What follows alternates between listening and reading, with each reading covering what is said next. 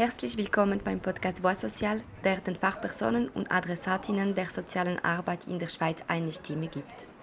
Ich bin Mathilde und produziere diesen Podcast für Avenir Social, den Berufsverband Soziale Arbeit Schweiz, der sich für soziale Gerechtigkeit und Menschenrechte einsetzt. Für diese Episode bin ich an die Ostschweizer Fachhochschule in St. Gallen gegangen. Ich bin gerade etwas aufgeregt, weil ich diese Diskussion auf Deutsch führen werde und es ist eine Herausforderung.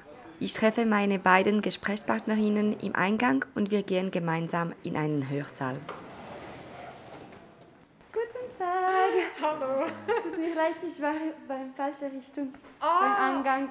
Hallo, Hallo! freut mich. Ja, gleichfalls. Sie sind zwei Forschende des Segelprojekts Segel steht für schwierige Entscheide, gemeinsame Lösungen. Das Projekt war ein partizipatives Forschungs- und Entwicklungsprojekt der Ostschweizer Fachhochschule und Hochschule Luzern. Sieben Personen mit und ohne kognitive Beeinträchtigungen haben zum Thema Selbstbestimmung während zwei Jahre gemeinsam geforscht und einen Gesprächsleitfaden zur partizipativen ethischen Entscheidungsfindung entwickelt.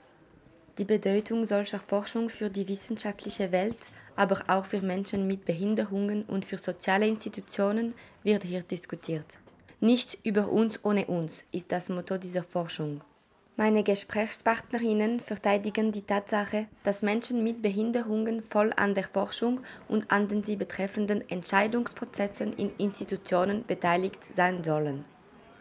Meine Gesprächspartnerinnen sind Urban Hani, der in einer sozialen Institution lebt und Mitforscher des Segelsprojekts war, und Sibylla Strolz, die wissenschaftliche Assistentin des Segelsprojekts war. Sie ist Masterstudentin der sozialen Arbeit an der Ostschweizer Fachhochschule und engagiert sich auch in der Regionalleitung Ostschweiz und in der Ethikkommission von Avenir Social. Zuerst habe ich Urban gefragt, warum die Teilnahme an dieser Forschung für ihn wichtig war. Ich finde es wichtig, dass wir äh, aus unserer Sicht mal zeigen können, dass wir mehr können als nur dem Staat die hohle Hand hinzuhalten und zu sagen, zahl uns bitte das und das. Das heißt, dass wir betroffenen Co-Forscher mit unbedingt, dass das eigentlich, wo eigentlich ein Muss ist, dass wir bei Forschung mitreden sollten und müssten. Und dass nicht einfach die Forscher hingehen können und sagen können, jetzt forschen wir über euch und wissen in Wirklichkeit nur aus Büchern und Zeitschriften, äh, was Sache ist. Aber wir wissen nicht aus erster Hand, was los ist. Wir wollen, dass wir gehört werden und nicht, dass nicht nur die Theoretiker gehört werden, sondern auch mal wir direkt Betroffenen. Sibylla erzählt uns mehr über ihre Ansichten dazu als Forscherin und warum sie sich in der Welt der Forschung dafür engagiert. Ja, für mich ist auch deshalb wichtig, weil der Forschungsgegenstand, da geht um Selbstbestimmung und Entscheidungsfindung im Alltag von Menschen mit kognitiven Beeinträchtigungen. Und dann kann es nicht sein, dass sie lediglich befragte Objekte werden, sondern sie sollen, sie sollen mitmachen und ihre Lebensweltexpertise einbringen in dieses Projekt. Und ich fände es eigentlich ethisch fragwürdig, wenn wir akademisch, sogenannt akademisch Forschenden zu diesem Thema forschen, Selbstbestimmung und Entscheidungsfindungen im Kontext von Menschen mit kognitiven Beeinträchtigungen und dann behaupten, ihre Lebenswirklichkeit abzubilden und, und zu verbessern vielleicht, ohne sie damit einzubeziehen. Ich glaube auch, dass dieses Projekt und schlussendlich das Ergebnis an Qualität gewonnen hat, aufgrund dieser partizipativen Vorgehensweise. Ich sehe die Co-Forschenden so ein bisschen wie unsere Brückenbauer, die, die oder uns die Brücke gezeigt haben zwischen Wissenschaft, Theorie und, und der Praxis und dafür gesorgt haben, dass wir diesen Transfer meistern.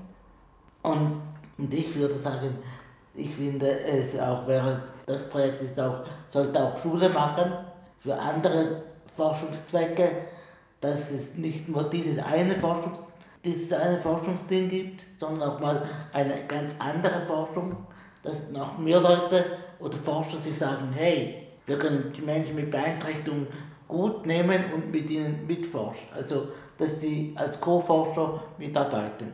Weil es, wie gesagt, normalerweise ist das nur alles Theorie, was sie machen. Und wir machen mehr das aus praktischer Sicht.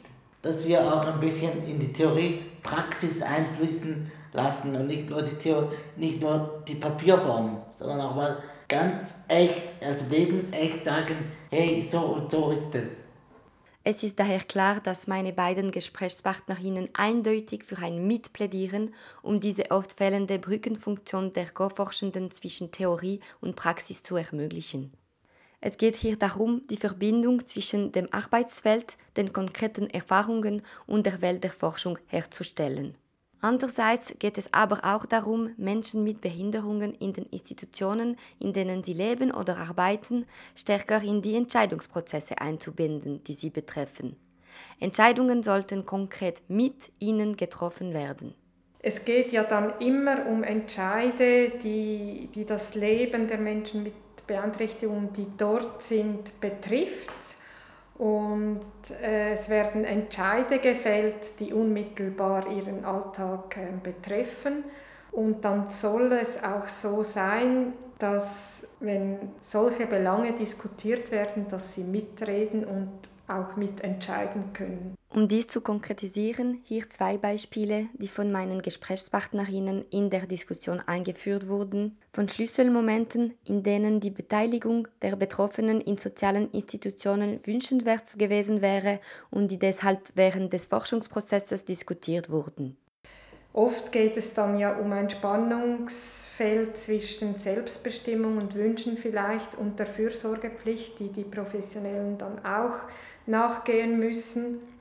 Nichtsdestotrotz denke ich, es, es ist nur schon etwas anderes, wenn, wenn die Betroffenen mitsprechen und mitdiskutieren können und vielleicht auch Beweggründe verstehen und nachvollziehen können, um, um einen Entscheid äh, besser akzeptieren zu können, der vielleicht notwendig ist. Und das Ziel ist natürlich schon, dass die Selbstbestimmung mehr Gewicht bekommt. Denn es gibt so viele Entscheide, die einfach über die Köpfe hinweg gefällt werden, die vielleicht gar nicht hinterfragt werden.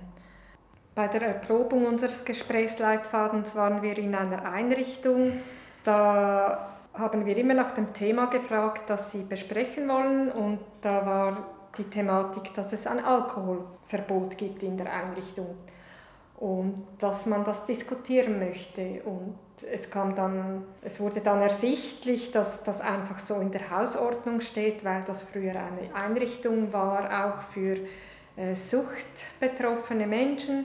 Dann wurde das einfach gar nie mehr hinterfragt und das wurde von allen einfach stillschweigend akzeptiert oder musste akzeptiert werden. Und durch diese Gesprächsrunde ist dann wirklich etwas in Bewegung gekommen. Das steht jetzt nicht mehr in der Hausordnung und es wird individuell mit jedem eine Lösung gesucht, wann und wie viel Alkohol er trinken darf, vielleicht auch mit den Beiständen eine Vereinbarung gemacht.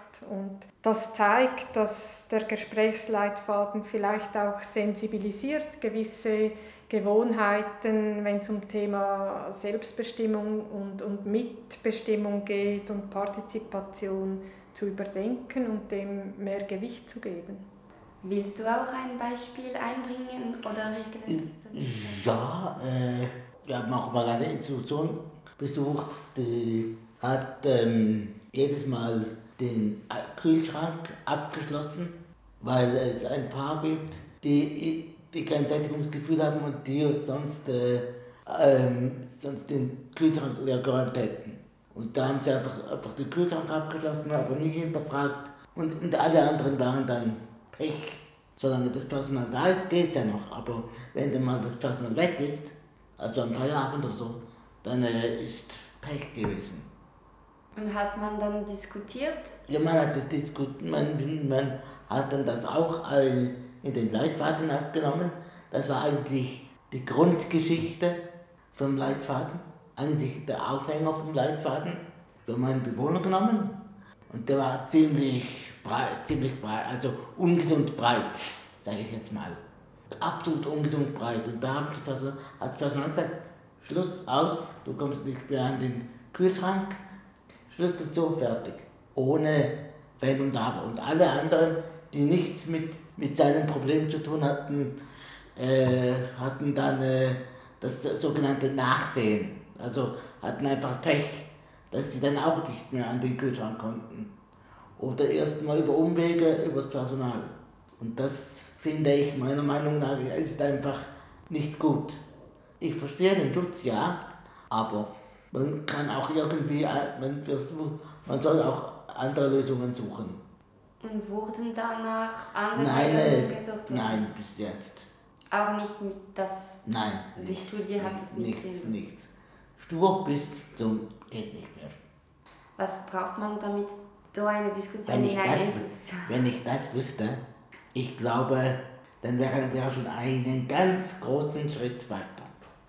Natürlich ist es ein lobenswerter Gedanke und eine entscheidende Entwicklung, Menschen mit Behinderungen auf die bestmögliche Weise an der Forschung und Entscheidungsfindung teilhaben zu lassen, aber wie kann man es möglich machen? Ich fragte sie dann, was während des gesamten Forschungsprozesses anspruchsvoll gewesen sei. Ich lasse mich gerne ablenken. Ich, wenn irgendwo etwas läuft, dann ich sofort äh, schaue ich mich um, konzentriere mich nicht mehr auf das, was wichtig ist, sondern nur auf alles andere, was rundherum passiert und äh, vergesse mich dann völlig, was ich eigentlich hätte machen müssen oder sollen. Das ist für mich eine Herausforderung, für mich persönlich die Herausforderung. Und welche Bedingungen kann man dann bauen, damit es dieses Risiko ein bisschen reduziert vielleicht? Einerseits lernen, lernen, lernen und andererseits da kam mir jetzt auch zum Teil auch der Lockdown zugute.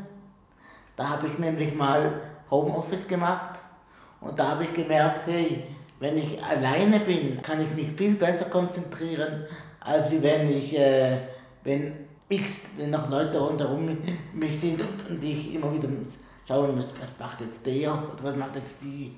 Das, ja. Bei der Überforderung ist es so, da braucht es zwischendrin wirklich die großen Pausen. Und äh, dann muss man auch schauen, dass man das wieder ein bisschen herunterbricht auf ein Level, dass es äh, besser wird für einen selber. Es hat keinen Sinn, wenn man in der Überforderung drinsteckt, dass man dann einfach weiter arbeitet und weiter arbeitet. Und dann ist es so wie beim Zug, der einfach keinen, keinen Grip mehr hat auf den Schienen. Der hat dann äh, das, das ist dann vorbei. Der, der rutscht. Und so geht es auch bei, bei, wird es auch bei uns gehen. Wenn wir keinen Grip haben, dann ist es vorbei. Dann, dann Sorry. Also wirklich auf die Zeit schauen und welche also, Konzentration genau, haben wir wie, wie stark, wie, wie ist die Tagesform, wie ist die eigene Konzentration, wie, was kann ich in der Zeit leisten und wenn ich merke, hey, ich kann nicht mehr, dass ich mir dann wirklich sage, hey Leute, sorry, ich muss äh, eine kleine Pause machen, sonst, äh, sonst geht, es, äh, geht es nicht gut. Also ja, sonst kriege ich noch mehr Mühe, als ich sonst schon habe. Und das, wollen wir, das ist dann nicht der Sinn im Projekt, in der Arbeit. Das hat ja keinen, keinen Sinn. Das heißt auch, dass man muss viel kommunizieren. Ja, über, Kommunikation ist oberstes Gebot. Das ist die Chefposition. Genau, das ist auch wirklich ähm, unsere Aufgabe, diese Kommunikation herzustellen. Warst ja gerade du, Urban, ähm, ah, eigentlich un, nein, auch unser Chef mit leichter Sprache, oder? Du hast immer wieder ähm, äh, Wörter dann übersetzt in leichte Sprache, die wir vielleicht nicht kannten. Die leichte Sprache ist so, also wenn man die normale Tageszeitung liest, dass da nicht sogenannte Bandwurmsätze sind, sondern nur kleine Worte. Kleine Sätze, aber die dann genau dasselbe sagen. Nicht diese großen, schweren, langen Worte, sondern wie es meistens in den verschiedenen Tageszeitungen ist, äh, sondern wirklich ganz leichte, also wirklich klare Sätze, aber wirklich klare Worte. Und ähm, kurze Worte, nicht so, nicht fünf Kilometer lange Worte, sondern nur vielleicht zwei, drei Meter lange Worte, also auch mal mit äh, illustriert, also Illustration sprich Bilder, die, die selbsterklärend sind. Das ist eigentlich, ist eigentlich äh, leichte Sprache, Kurzform. Für mich persönlich war anspruchsvoll oder voraussetzungsvoll, ein, an den Teamtagen immer wieder, immer wieder Methoden zu finden, um die Mitwirkung von den Co-Forschenden zu ermöglichen auf möglichst hohem Niveau. Es reichte nicht aus, dass wir die Tage inhaltlich planen und sagen, sie sind mit dabei und dann ist das Partizipation. Um echte Partizipation zu gewährleisten, müssen Voraussetzungen geschaffen werden und vor allem sie brauchen Informationen, um was es geht und Informationen, die, die verständlich sind, die sie verstehen. Und das ist die Voraussetzung, dass sie überhaupt mitreden und mitentscheiden können. Und für mich, wenn inhaltlich wenig kam oder wenige Äußerungen, kamen, das war für mich nicht ein Zeichen, dass sie nicht mitmachen wollen oder können, sondern ich habe dann immer reflektiert, okay, vielleicht muss ich es anders sagen, eine andere Methode wählen, einen anderen Zugang wählen. Wir hatten zum Glück auch immer wieder Co-Forschende, die sich gemeldet haben, wenn ein Wort nicht verständlich war. Ein zweiter Punkt ist, dass Partizipation sehr viel Zeit braucht.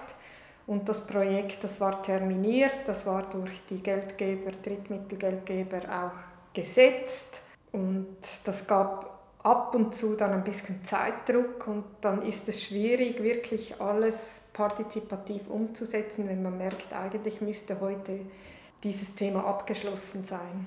Es gibt natürlich Grundvoraussetzungen, die zwingend sein müssen, damit es gut gelingt. Und das ist das, der Forschungsgegenstand, das Thema. Also das Thema muss für die Co-Forschenden von Bedeutung sein und sinnvoll und nützlich, dass sie sich da wirklich auch einbringen wollen und können. Dann vielleicht muss man auch noch sagen, dass sie einen guten, fairen Lohn bekommen. Also es ist nicht so, dass sie einfach ein bisschen mitmachen und da irgendwie fünf Franken pro Tag verdienen. Nein. Das war wirklich ähm, auch wichtig, finde ich. Und das gehört dazu. Dann auf, auf der methodischen und technischen, mit Techniken kann man natürlich auch äh, viele Bedingungen schaffen, die vielleicht im, inhaltlich nützlich sind. Also wir hatten jeden Tag ein Flipchart mit dem, mit dem Tagesablauf, auch bildlich untermauert. Das gab dann ein bisschen Orientierung. Wir haben generell recht viel mit Bildern gearbeitet, ergänzend zum Inhalt. Ähm, viele Wiederholungen, äh, ja, das ist wichtig, lange Pausen. Dann die Haltung auch, die ist die Grundvoraussetzung, dass, dass die, die akademisch Forschenden ähm, eine Haltung haben, um die Co-Forschenden als gleichwertige Teammitglieder anzusehen. Nur schon bei den Rahmenbedingungen oder Anstellungsbedingungen im Haus war es erstaunlich, aber sicher nicht bös gemeint, dass dann so Antworten kamen, ach so, die brauchen einen Laptop, die können die denn einen Laptop bedienen? Fragen, die sonst bei keinem Mitarbeitenden im Raum stehen, äh, sind plötzlich gekommen. Ich fände es auch noch spannend, was es genau bei den Co-Forschenden auslöst. Sie haben das nicht mitbekommen, aber für mich war es halt ein Zeichen, dass, dass kognitive Beeinträchtigung gerade gleichgesetzt wird mit, mit, mit einer Vorstellung, was sie können und was sie nicht können. Wenn ich, äh, wenn ich das gewusst hätte, äh, ich hätte wahrscheinlich äh, ja, die Person nochmal auf die Seite genommen und ihr erklärt, dass wir mehr können als nur Däumchen drehen und äh, in, in die Luft starren. Dass, dass, wir noch, dass, wir noch, dass wir eigentlich noch ganz fit sind.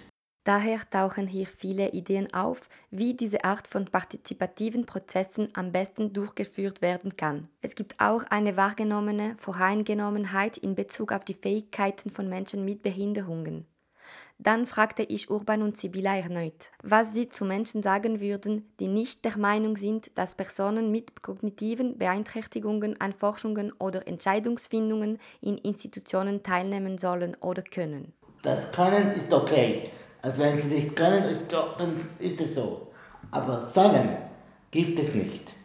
Es ist ein unabdingbares Gesetz, finde ich, dass man uns also dass man Menschen mit kognitiver, kognitiver Einschränkung zum Alltag in ihren Institutionen oder Forschungssachen befragen sollte oder mitmachen lassen sollte. Das ist eine ganz, klares, eine ganz, klares, ganz klare Richtlinie, die wir uns so wünschen würden. Wenn sie nicht können, ist das eine Sache. Aber dass sie einfach per se nicht machen dürfen, nicht mitmachen dürfen, finde ich einfach absolut frech.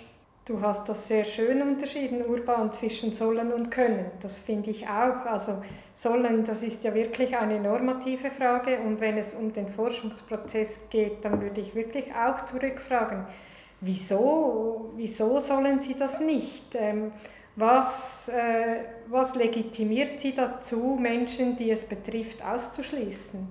Und wer definiert, welches Wissen und Können denn für Forschung relevant ist?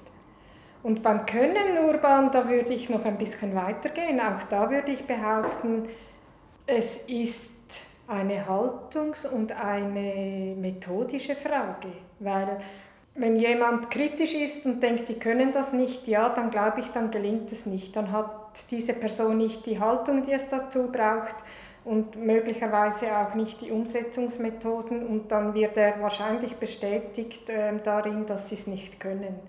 Aber ich würde behaupten, gerade unser Projekt hat gezeigt, dass es sehr wohl geht, dass man es probieren muss und dass es vor allem dann funktioniert, wenn das, das Thema interessiert, wenn sie davon betroffen sind und wenn die Inhalte eben Teilnehmenden gerecht vermittelt werden und dann funktioniert und dann ist es eine Umsetzungsfrage, die wir meistern müssen und äh, nichts damit zu tun hat, dass sie es nicht können.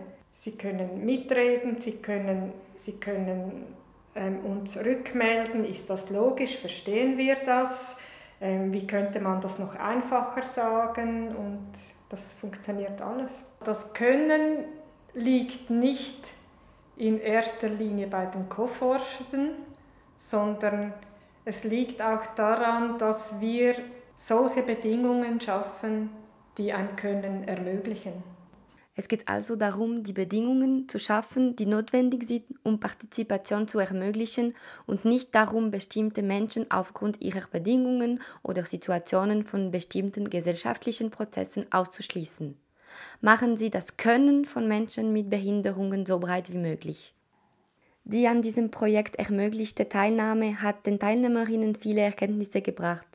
Urban und Sibylla nennen einige wichtige davon. Ich habe gelernt, dass ich äh, mir mehr äh, zutrauen darf und kann, als, als ich mir eigentlich früher zugetraut habe. Ich habe mir früher viel, viel weniger zugetraut, als ich jetzt mir zutraue. Ich bin, sagen wir mal, ein bisschen frecher geworden in gewissen Forderungen, die einem das auch wirklich sagen, hey, du kannst, du bringst es, du hast das Zeug dazu. Ich äh, hätte mir zum Beispiel vor dem Projekt nie gedacht, dass ich sowas überhaupt irgendwie machen könnte, weil ich einfach, ich hätte keinen Bezug zur Forschung. Das war für mich, ja, ein Buch mit sieben Segeln. Also da habe ich, muss ich sagen, da habe ich alle Segel, da habe ich alle Segel nacheinander aufbrechen können. Das ist eine wunderbare Sache. Ich habe in erster Linie gelernt, mich mehr zurückzunehmen. Da ist immer noch Luft nach oben. Ich bin eine, die sehr schnell spricht, sehr oft das Wort ergreift und ähm, da habe ich schon gelernt, mich zurückzunehmen und abzuwarten, im Bewusstsein, dass ja eigentlich die Ansichten von den Co-Forschenden gefragt sind, nicht meine, oder mindestens auch alle Ansichten als gleichwertig zu betrachten und nicht zu denken, unsere akademisch forschende Sicht ist sicherlich die, die gewichtigere. Die kognitiven, äh, wie sagt man, Unterschiede, die lassen sich ja nicht aufheben, aber umso mehr ist es wichtig, dass uns das bewusst ist und dass wir das versuchen auszugleichen. In der Welt der Forschung müssen noch viele Schritte unternommen werden und es kann viel gelernt werden, um das in der UN-Behindertenrechtskonvention verteidigte Rechte auf Teilhabe für Menschen mit Behinderungen wirksam zu machen. Während eines internationalen Symposiums zum partizipativen Forschung wurde das Segelprojekt-Team beispielsweise mit den derzeitigen Grenzen konfrontiert. Da war ich sehr erstaunt. Für, es ist ein Teilhabekongress und, und man hat das nicht mitgedacht. Und ich glaube, sie waren auch völlig überrascht, dass wir da mit einem partizipativen Team mit kognitiven Beeinträchtigungen anreisen. Leichte Sprache, einfache Sprache war kein Thema. Sie, sie haben sich dann an einen Workshop angemeldet mit dem Thema Selbstvertretung, weil das der einzige Workshop war, der ein bisschen fassbar war für sie. Aber auch dort sind sie zurückgekommen und haben gesagt, ich habe kein Wort verstanden. Und das war wirklich eigentlich schade. Und trotzdem war es eine sehr äh, lehrreiche Erfahrung für alle. Und die Teammitglieder haben dann auch einen Brief an die Organisatoren geschrieben und sich ein bisschen beschwert. So ist das Forschungsprojekt Segel nicht nur in Bezug auf die Beteiligung ein Beispiel, sondern seine Teilnehmerinnen haben sich entschieden, ihre Stimme zu erheben, um andere Forschungsorte und Institutionen auf die dafür notwendigen Voraussetzungen aufmerksam zu machen. Ein großes Engagement.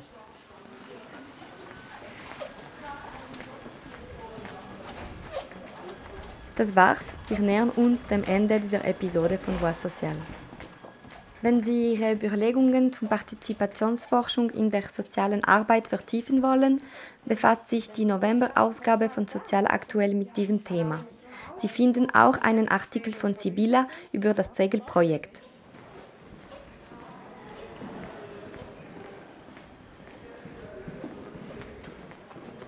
Heute ist dieses Projekt abgeschlossen und das ganze Team vermisst dieses große Abenteuer bereits.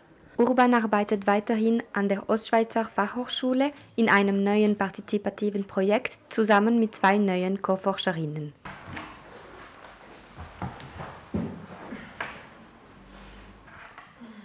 Das Projekt bleibt nicht in den Schubladen der Forschungswelt liegen. Für Institutionen, die ethische Gespräche durchführen wollen, steht ein Leitfaden zur Verfügung, um die Beteiligung der Bewohnerinnen am Entscheidungsprozess zu verbessern. Ein moderiertes Angebot für partizipatorische Diskussionen ist ebenfalls verfügbar. Meinerseits hoffe ich, dass es in Zukunft noch mehr solche Projekte geben wird. Sie sind notwendig. Ich möchte Urban und Sibylla für die sehr interessante Diskussion zu diesem Thema, für das Erheben ihrer Stimme und für ihr Engagement in dieser entscheidenden Sache herzlich danken. Bis bald.